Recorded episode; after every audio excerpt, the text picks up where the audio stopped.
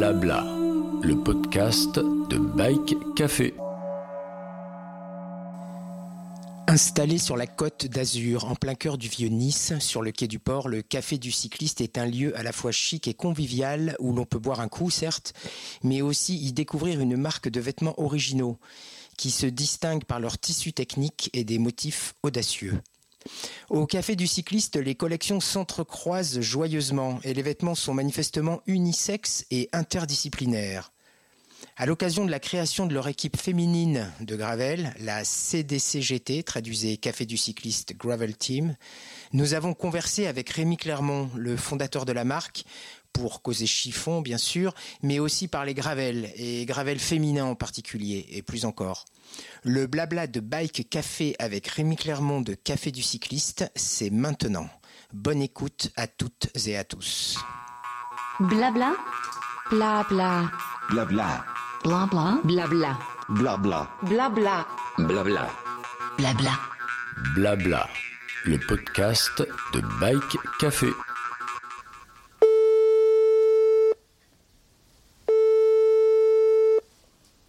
Bonjour Dan, Bonjour Rémi, comment vas-tu? Très bien, et toi? Bah écoute, pas mal. Rémi Clermont, tu es tout simplement le fondateur de la marque Café du Cycliste. Et plus de dix ans après le lancement de la première collection, tu es toujours à l'origine du stylisme et du design des collections? C'est vrai ça? Ouais, c'est vrai. Alors, je suis plus tout seul. Pendant longtemps, j'ai été tout seul. Euh, ça fait maintenant une année qu'on a on a recruté euh, des personnes sur le style avec moi. Donc, c'est toujours moi qui ai la responsabilité du style, mais euh, mais je ne suis plus tout seul, ce qui est une bonne chose. Mais comment est structurée cette équipe euh, créative alors?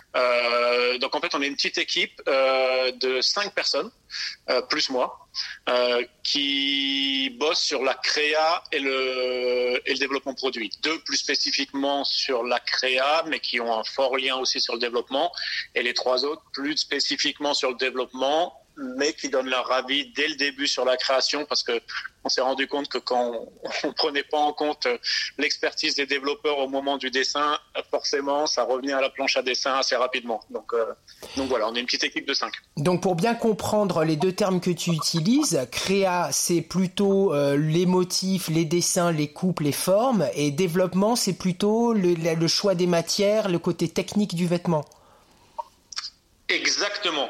Euh, à savoir que chez nous, quand je viens de te le dire, c'est assez lié, mais oui, en gros, c'est ça. Il y en a un qui, il y a une équipe qui décide grosso modo esthétiquement à quoi va ressembler le vêtement euh, pour que ça corresponde à, notre marque et à ce qu'on souhaite, et une équipe qui fait en sorte que le produit techniquement soit impeccable et fonctionne bien sur le vélo.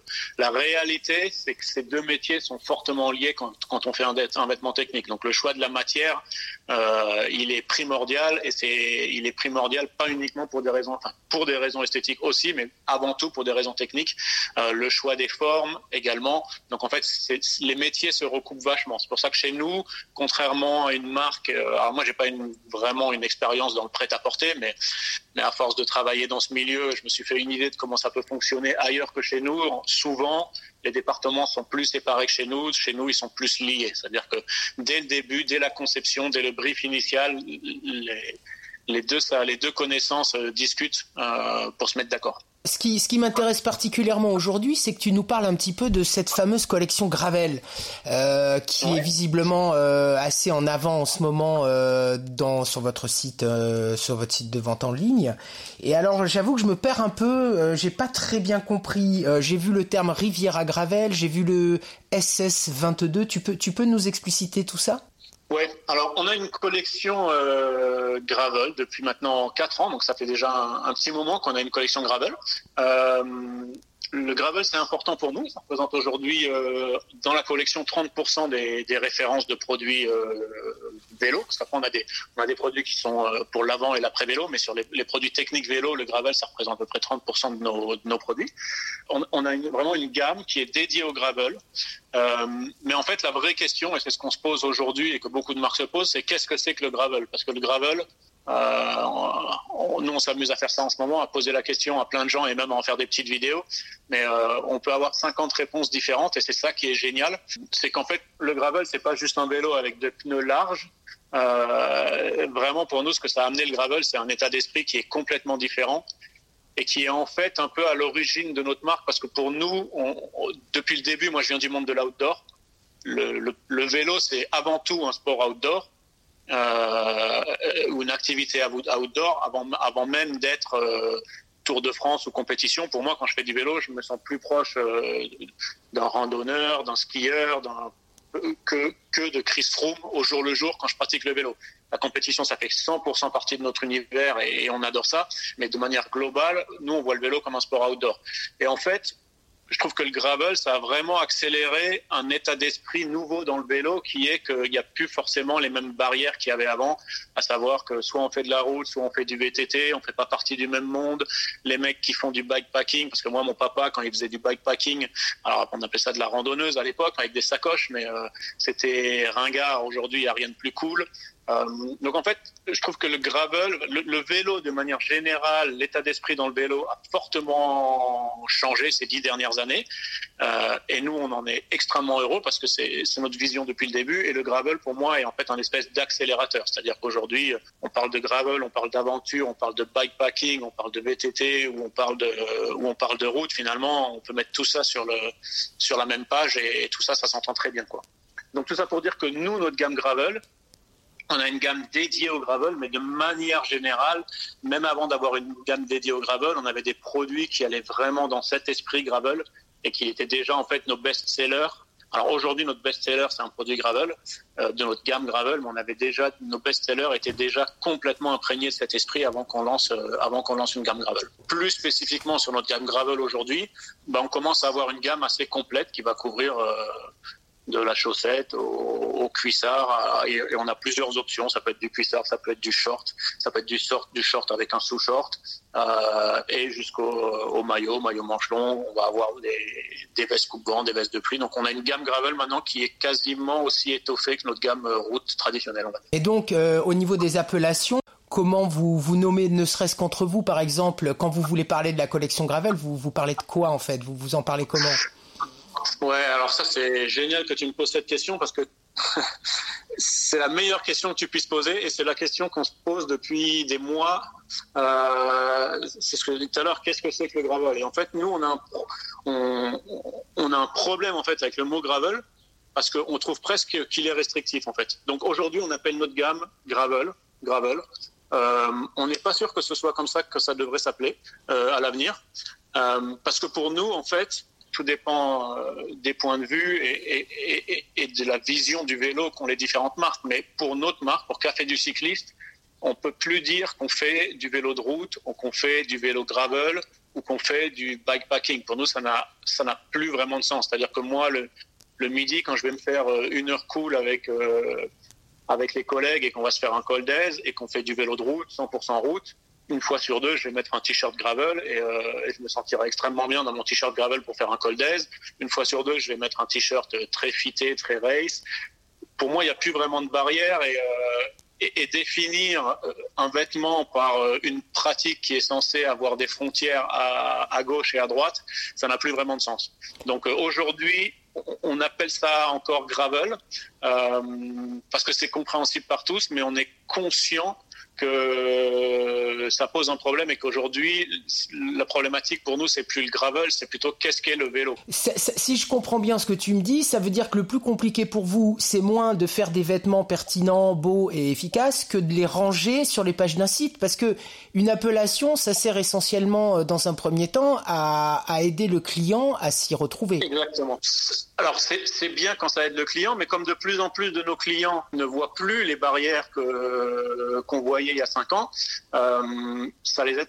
Parfois, ça ne les aide plus forcément. C'est ça notre problématique. Par exemple, on a des, euh, on a un maillot euh, de gravel euh, qui est extrêmement populaire et je, on sait que la moitié des gens qui l'achètent, ils l'achètent pour faire de la route ou ils l'utilisent sur la route. Donc en fait, ils vont, ils vont chercher dans Gravel un, un, produit qu'ils vont parfois utiliser sur, qui vont souvent même utiliser sur la route. Et à l'inverse, euh, on a des produits route que les gens utilisent en Gravel. Donc en fait, la dénomination de la catégorie de vêtements par le vélo qu'on utilise ou, par la pratique a de moins en moins de sens pour nous. C'est encore la porte d'entrée. Alors si on parle pur, si on, si on, parle purement euh, commercial, comment le présenter sur notre site, c'est encore la porte d'entrée et c'est encore la porte d'entrée euh, chez tout le monde.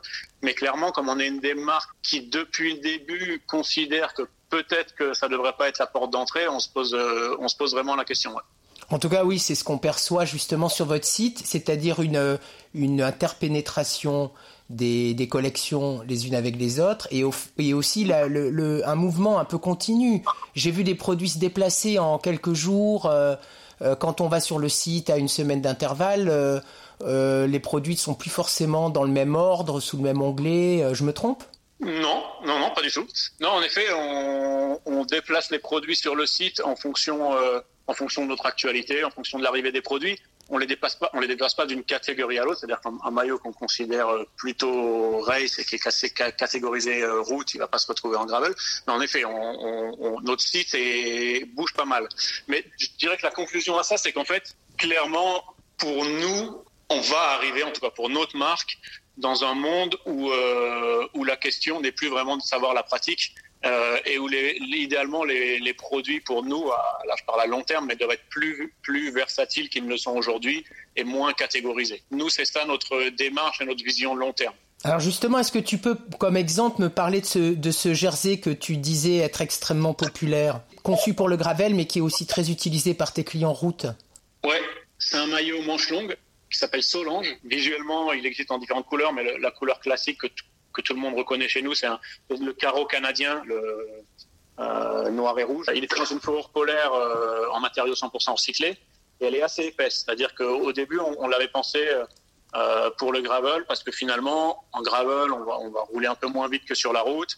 Et donc, donc on n'a pas forcément besoin autant aussi rapidement d'une veste coupe-vent euh, et, avec un, maillot relativement épais ou assez épais, finalement, euh, souvent ça évite, de, ça respire et, et comme on n'atteint pas des, des, vitesses élevées, on roule rarement à 50 km/h, on a moins besoin de ce coupe-vent. On peut, on peut vivre plus longtemps en gravel avec une veste non coupe-vent, euh, ou en gravel ou en PTT, c'est le même principe, la vitesse de déplacement est un peu moindre par rapport au vélo de route. On a moins, besoin d'amener le coupe-vent rapidement euh, pour une température donnée. Et donc on s'est dit, on va faire un maillot relativement épais et qui va, finalement, pour une bonne partie de l'hiver, servir quasiment entre, le maillot et la veste. Et ce maillot, euh, on lui a donné un fit relativement près du corps, c'est-à-dire c'est pas, pas comme un maillot de route, mais on n'est pas très loin d'un maillot de route un peu ample et, euh, et on l'a mis dans la catégorie gravel. Et en fait, ce maillot, c'est un de nos best-sellers en hiver et clairement, euh, les gens l'achètent aussi bien pour de la route que pour du gravel. Et finalement, évidemment, il marche aussi bien pour de la route que pour du gravel. Et clairement, ça veut dire que ce qui importe au final, à notre sens, ce qui importe, c'est leur la vision qu'ils ont du vélo, et c'est pour ça qu'ils vont choisir telle ou telle marque ou tel ou tel, tel ou tel maillot. Tout à l'heure, tu disais que votre best-seller euh, global était dans la gamme gravel. C'est à celui-là que tu faisais allusion? Non, c'est pas celui-là. Alors, alors, de manière générale, c'est un peu pareil dans la gamme route. C'est un maillot gravel qui ressemble à une marinière avec un petit col en V euh, très relax, euh, qui s'appelle Pauline. Ça, c'était notre best-seller de l'été dernier. Et, euh, et de manière générale, la rayure chez nous est, un, un, produit qui marche bien. On a été, alors maintenant, on en voit pas mal dans le vélo de la rayure, mais nous, on fait de la rayure depuis très longtemps. Au début, au début, ça se prenait un peu. Et en fait, c'est un des, un des produits phares, que ce soit celui-là en gravel ou ceux qu'on a sur la route. Euh, la rayure, un peu sous toutes ses formes, est un des, euh, un des produits iconiques de notre marque. Donc, euh, donc c'est pas très étonnant que, qu'en gravel, ça fonctionne bien aussi. Et tu pensais à Jean-Paul Gaultier quand tu as dessiné des rayures sur des maillots? Euh, Ouais, je pensais à Jean-Paul Gaultier, je pensais à Picasso qui a vécu sur la Côte d'Azur. Non, de manière générale, de manière générale, quand, quand quand on cherche des inspirations ou ce qui nous inspire, on va dire, euh, bah, tu l'auras vu si tu connais un peu nos produits, c'est pas forcément en premier euh, l'esthétique traditionnelle du monde du vélo. Donc on va chercher des inspirations ailleurs parce que nous, notre principe de base, c'est qu'en fait, on veut accompagner les gens et il euh, n'y a pas vraiment de, de raison d'être quelqu'un d'autre quand on va faire du vélo. Et surtout qu'à l'époque, le vélo, c'était vraiment une activité sportive. Donc, on allait faire du vélo comme on allait faire du squash parce, qu'on voulait faire deux heures de sport. Aujourd'hui, le vélo, ça rentre dans la vie des gens et c'est bien plus, en tout cas pour nos clients, c'est bien plus que juste un sport et bien plus que juste une activité sportive qu'ils vont faire, même si c'est deux heures par jour. Et donc, à partir de ce moment-là où le vélo est vraiment une passion et rentre dans le style de vie des gens au-delà juste d'une pratique sportive, forcément, on s'est dit qu'il fallait que l'esthétique et l'esprit des produits bah, correspondent plus à, nos clients et pas forcément euh, à, un produit qui, qui a pour seule esthétique euh, la performance ou la recherche de performance. Donc à partir de, de ce postulat, nos inspirations, ben, elles viennent plutôt de, de, qui on est. Donc on est, on est français. Donc la marinière, c'est emblématiquement français. Elles peuvent venir en effet du monde du prêt-à-porter, comme la marinière. Elles peuvent venir du monde de la montagne, parce que parce qu'on habite sur une région qui est connue pour la plage, mais qui en fait est certainement une des plus belles régions de France pour la montagne, avec euh, le Mercantour juste derrière, la Bonnette, le col du Turini. Et en fait, nous, notre univers, c'est la montagne à Nice. Euh, en tout cas, en tant que cycliste, on est plus attiré par la montagne que par la mer. Euh, donc voilà, c'est le monde de l'outdoor qui nous inspire. Et les inspirations, en effet, comme elles viennent de, différents endroits et pas forcément du monde du vélo, euh, on en arrive à des visuels qui aujourd'hui sont mieux acceptés, qui étaient un peu surprenants au début, on va dire, dans le monde du vélo quand on a commencé il y a 10 ans. Tu dis que vous êtes plus attiré par la montagne que par la mer, mais entre toi et moi, qu'est-ce que c'est que cette histoire de poisson volant alors? Le poisson volant, c'était euh, un petit. alors, ça a pris beaucoup de place dans notre euh, gamme euh, aujourd'hui. Et aujourd'hui, c'est notre, c'est le logo qui représente l'esprit gravel chez nous. Le gravel, au début, on sait toujours pas vraiment où le situer, mais au début, on savait pas trop où le situer. Et le poisson volant, il, est pareil, il sait pas où il habite. Est une fois, il est dans les airs, une fois, il est dans la mer. Donc, on avait trouvé ce clin d'œil d'un espèce d'hybride euh, qu'on peut classer, qu'on a du mal à classer et qui, navigue entre deux univers. C'est notre, c'est le parallèle entre euh, entre ce qu'est le gravel et ce qu'est le poisson volant. Personne n'est au courant, ça ne parle qu'à nous, mais ça nous, ça nous fait rire. Blabla, le podcast de Bike Café. Je remarque que vous euh, que vous misez pas mal sur le cyclisme féminin et entre autres, est-ce que tu peux me parler de ce qui a motivé la, la création de cette équipe de gravel féminine? Ouais. Alors en effet, oui, euh, notre marque parle beaucoup aux femmes. Ça représente, euh, si on parle business, ça représente 30% de nos ventes, ce qui est beaucoup. Alors ce qui est à la fois peu, puisque logiquement ça devrait être 50 dans un monde idéal, mais qui est beaucoup à l'échelle de, ce que font nos concurrents des, quelques informations que j'ai, on, est clairement au-dessus de, la, au-dessus de la moyenne. Difficile d'expliquer les raisons. Je pense que euh, il y en a essentiellement deux, à mon avis. La première, c'est notre vision du vélo. Donc, en effet, comme on n'est pas tourné uniquement vers un, vers la performance, même si euh, évidemment nos maillots sont, sont, avant tout pensés techniques, mais en tout cas dans l'état d'esprit, c'est pas la chose qu'on met en avant le plus. Et, euh, et peut-être que peut-être que l'homme il a besoin de se rassurer sur le fait qu'il euh, est un champion et que la fille, c'est peut-être moins la raison pour laquelle elle vient en vélo. Euh, donc en tout cas, c'est l'état d'esprit de la marque, je pense, qui fait qu'il est plus accueillant. Euh, la deuxième aussi, c'est peut-être un peu la façon dont on a traité depuis le début les vêtements féminins et la collection féminine. C'est-à-dire que nous, on part du principe que les filles et les mecs ont fait la même chose sur le vélo, on a les mêmes raisons de faire du vélo et donc on a les mêmes vêtements. Donc en fait, quasiment toute notre gamme existe en hommes et femmes. La plupart des, produits ont leur version homme et leur version femme, mais on ne crée pas des produits différents pour les femmes. Alors évidemment, les, versions femmes sont adaptées à la morphologie féminine. Quand on parle de cuissard, évidemment, les, les, peaux de chamois, etc., sont adaptés euh, aux femmes. Mais au-delà de ça, si un produit euh, fonctionne pour l'homme, il fonctionne pour la femme. Et donc, euh, avec une coupe femme, on a fait le job on n'a pas besoin d'inventer des produits pour la femme parce qu'on part du principe que la femme, elle fait la même chose que l'homme pour les mêmes raisons. Elle vient pas sur le vélo pour être sexy, elle vient pas sur le vélo pour porter des, des, maillots forcément roses. Donc, la plupart de nos produits existent en version homme et femme, mais relativement identiques. On a même des produits unisexes. Et dans les coloris, Parfois, on a des coloris différents, mais quand un coloris fonctionne pour l'homme et pour la femme, euh, ça ne nous pose pas du tout de problème d'avoir un maillot euh, qui existe. Alors, encore une fois, avec une coupe homme et une coupe femme, mais dans le même coloris. Donc, en fait, on part du principe que euh, quand les, filles et les mecs viennent, faire du vélo, mis à part le fait que c'est un mec et une fille, ils font la même chose et ils cherchent la même chose. Et je pense que ça, c'est peut-être peut quelque chose qui, qui aujourd'hui semble plus logique à, pas mal de monde. Alors ensuite, la, question de l'équipe fille, oui, génial, on est super content d'avoir une équipe En fait, on n'avait jamais été dans le monde, et, on n'a pas ambition d'être euh, dans le monde de la compétition euh, professionnelle et d'aller euh, sponsoriser des World Teams. Alors, on, s'était toujours dit que si on le faisait, ce serait sympa de le faire avec une équipe fille, parce qu'en effet, on pousse pas mal l'aspect féminin sur notre sur notre site. Notre ambition, c'est vraiment de créer une équipe qui supporte notre vision, c'est-à-dire des filles euh, qui ont le même état d'esprit que Café du cycliste, qui, font avant tout ça pour le plaisir, euh, et qui vont finalement sur des, compétitions dans la bonne humeur et vraiment pour se faire plaisir, au même titre que nos clients quand ils vont entre potes euh, sur une cyclosportive euh, se tirer la bourre. Euh, alors évidemment, l'aspect compétitif est important, mais avant tout, ce qu'ils cherchent, c'est passer un bon moment ensemble. Et on voulait vraiment aller dans la compétition avec cet esprit-là, donc on a sélectionné des filles. Et on a commencé par une qui s'appelle Maria, qui est, euh, qui est une de nos ambassadrices, qui est islandaise, et euh, qui est pour moi, si tout le monde si tout le monde pouvait avoir la philosophie de vie de cette fille, de cette fille et être aussi heureuse, aussi heureux à faire du vélo, ou si le vélo pouvait apporter autant de bonheur à tout le monde dans leur vie, euh, le monde irait beaucoup mieux, quoi. Et cette fille, on l'a utilisée sur des shootings, on en a fait une ambassadrice, c'est là, genre de personne, quand ça fait cinq jours qu'on se lève à 5 heures du matin pour aller faire des photos au lever du soleil, tout le monde a tire un peu la tronche et elle arrive au petit-déj avec le plus gros sourire, euh, aussi heureuse que si elle venait euh, d'avoir un enfant, quoi. Et, euh, et, voilà. Et donc on s'est dit cette fille elle est géniale. En plus elle roule fort. Si on montait une petite équipe autour d'elle et qui essaie de refléter cet état d'esprit. Et donc c'est parti un peu de cette idée.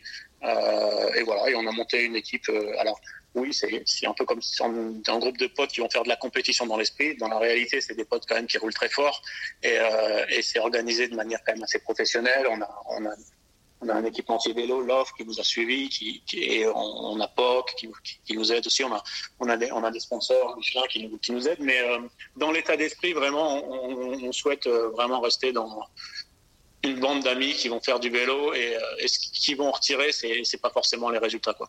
C'est cet état d'esprit qu'on essaye de, de mettre dans notre équipe fille. Et pour l'instant, ça, ça fonctionne pas mal. Elles ont l'air de bien se marrer sur les compétitions. Combien, combien sont-elles? Trois ou quatre, je crois? Elles sont quatre. Elles sont quatre. On a une islandaise, une américaine, une espagnole et une euh, anglaise qui vit en Suisse. Ok, donc Lydia, c'est l'espagnol. Euh... Lydia, c'est l'espagnol, ouais, qui vient du ski de fond. Elle faisait du haut niveau en ski de fond. Elle a couru, je crois, même pour l'équipe euh, nationale espagnole. On a Danielle, l'américaine, qui a un profil rigolote. Elle était, euh, elle a fait longtemps de la compétition en danse de salon, ce qui paraît tellement. Alors nous, ce qu'on aime bien, c'est ça aussi, et c'est pour ça que dans notre marque, dans nos ambassadeurs, par exemple, on a créé, je passe du coq à l'âne, mais c'est parce que c'est le même état d'esprit. On a créé un, pôle d'ambassadeurs qu'on appelle Caravane, qui sont en fait des champions de sport outdoor, avec qui on a un, relationnel particulier et qui ont tous un point commun, qui sont autant passionnés de vélo que de leur sport. Et quand, dès qu'ils ont cinq minutes et qu'ils pratiquent pas leur sport, ils vont faire du vélo. Et on a un ancien champion du monde d'apnée, on a un gars qui a été au jeu euh, en, Jeux Olympiques en kayak, euh, on, a, une navigatrice euh, de haut niveau.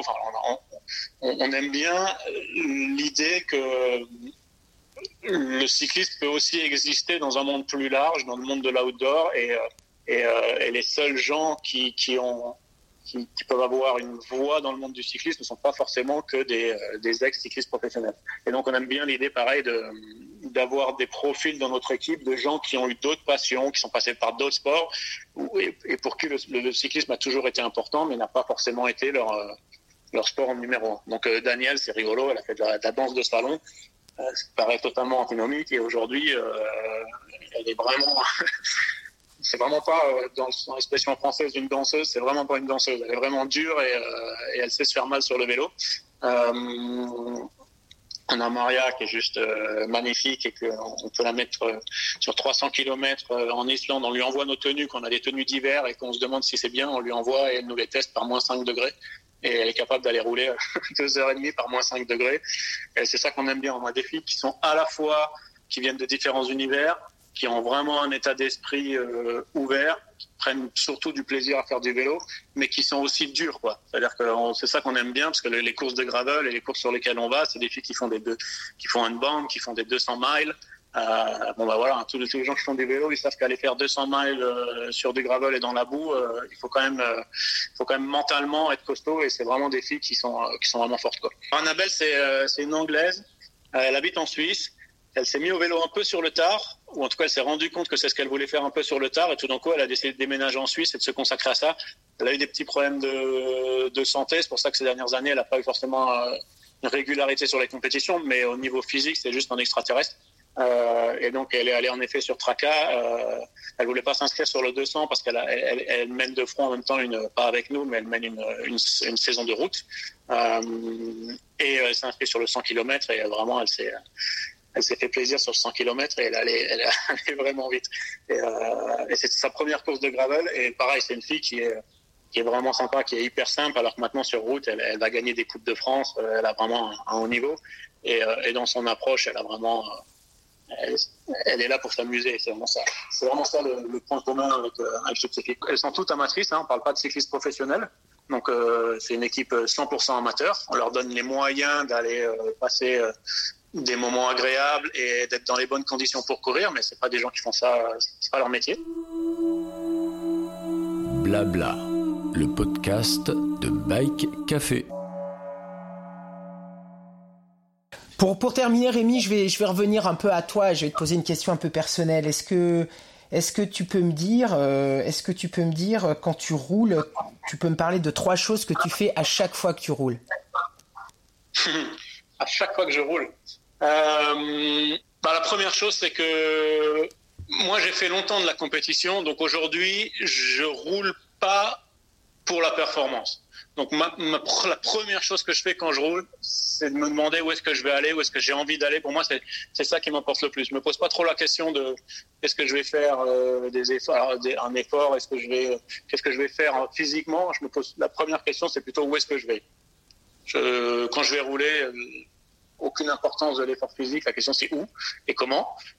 Deuxième chose, quand je roule, c'est en général avec qui. J'aime pas trop rouler seul. Ça m'arrive de rouler seul, je le fais, mais je trouve que vraiment, euh, pour moi, le vélo c'est un moment à partager. Donc, euh, en général, c'est de trouver des gens avec qui aller rouler. J'ai de la chance. Il y a pas mal de monde qui roule aussi ici et, et, et j'ai pas énormément de temps. Donc, quand je roule, c'est souvent entre midi et deux avec des gens du bureau. Je trouve ça génial d'aller euh, euh, rouler avec les équipes. Euh, mais avec qui je roule, ouais, ça je trouve ça vraiment chouette et euh, j'adore rouler euh, avec des profils différents. J'adore aller me faire très mal à, rouler avec des mecs qui font de la course et, que je n'arrive pas à suivre ou alors dans la roue. Et, j'adore aller rouler avec des copains, des copines qui sont beaucoup plus relax et ça me pose aucun souci de passer deux heures à rouler, à, à tourner les pédales en discutant. Je trouve ça génial aussi. J'adore rouler avec mon père qui a qui a 75 ans et euh, voilà pour moi c'est vraiment des moments partagés quoi, en général euh, troisième chose euh, pas forcément euh, j'ai beaucoup de vélos donc quel vélo je choisis quoi quel vélo je choisis mais mais mais bizarrement, je choisis pas forcément un vélo parce que je choisis pas forcément un vélo adapté au parcours. Ça m'arrive de prendre un gravel pour aller rouler sur la route. Ça m'arrive de prendre un vélo de route et de finir sur du gravel. C'est J'aime bien rouler avec différents vélos et, euh, et ça me fait plaisir de les utiliser tous. Et pour terminer, des trois choses que tu ne fais jamais quand tu roules. je suis nul sur l'alimentation. À chaque fois, je finis en hypo. En plus, euh, moi, avant, dans mon sport que je faisais avant, je faisais du sprint. Donc, euh, mon corps, il est super bon pour faire 10 secondes et il sait bien faire. Mais alors, gérer l'effort long, le glucose, etc., mon corps est nul et moi, je suis nul et je suis incapable de gérer ça. Donc, une fois sur deux, euh, je finis euh, en hypo et même sur des sorties courtes. Euh, Qu'est-ce que je fais jamais Euh, Je ne quasiment jamais euh, je regarde mon compteur. C'est-à-dire qu'à un moment, je me suis dit super, je vais m'acheter un capteur de puissance, je vais mettre un compteur. Ben, ça a duré deux semaines où ça m'a amusé de regarder la puissance. Et puis, deux semaines après, j'avais plus de compteur. Donc non, je suis pas trop focalisé sur euh, sur ça parce que je sais que c'est beaucoup de gens qui sont focalisés là-dessus quand ils roulent. Alors moi, vraiment, ça me ça me dépasse. J'y arrive pas. Euh, quoi d'autre? Que je fais jamais quand je roule. Je vais pas beaucoup rouler quand il pleut. Alors, je suis alsacien d'origine. À l'époque, ça me posait pas de problème. Après 15 ans sur la côte d'Azur, je deviens un peu sélectif. Écoute, je te remercie beaucoup euh, pour cet entretien et euh, je te souhaite euh, bien des réussites encore avec cette marque effectivement inclusive et originale et euh, dont on aura sans doute euh, l'occasion de reparler euh, sur le blog By Café, que ce soit sous forme d'article ou euh, dans les podcasts, euh, dans les blabla de By Café. Je te remercie Rémi, à bientôt. Avec plaisir. Merci beaucoup. Blabla. Blabla. Blabla. Blabla. Blabla. Blabla. Blabla. Blabla. Blabla. Blabla, le podcast de Bike Café.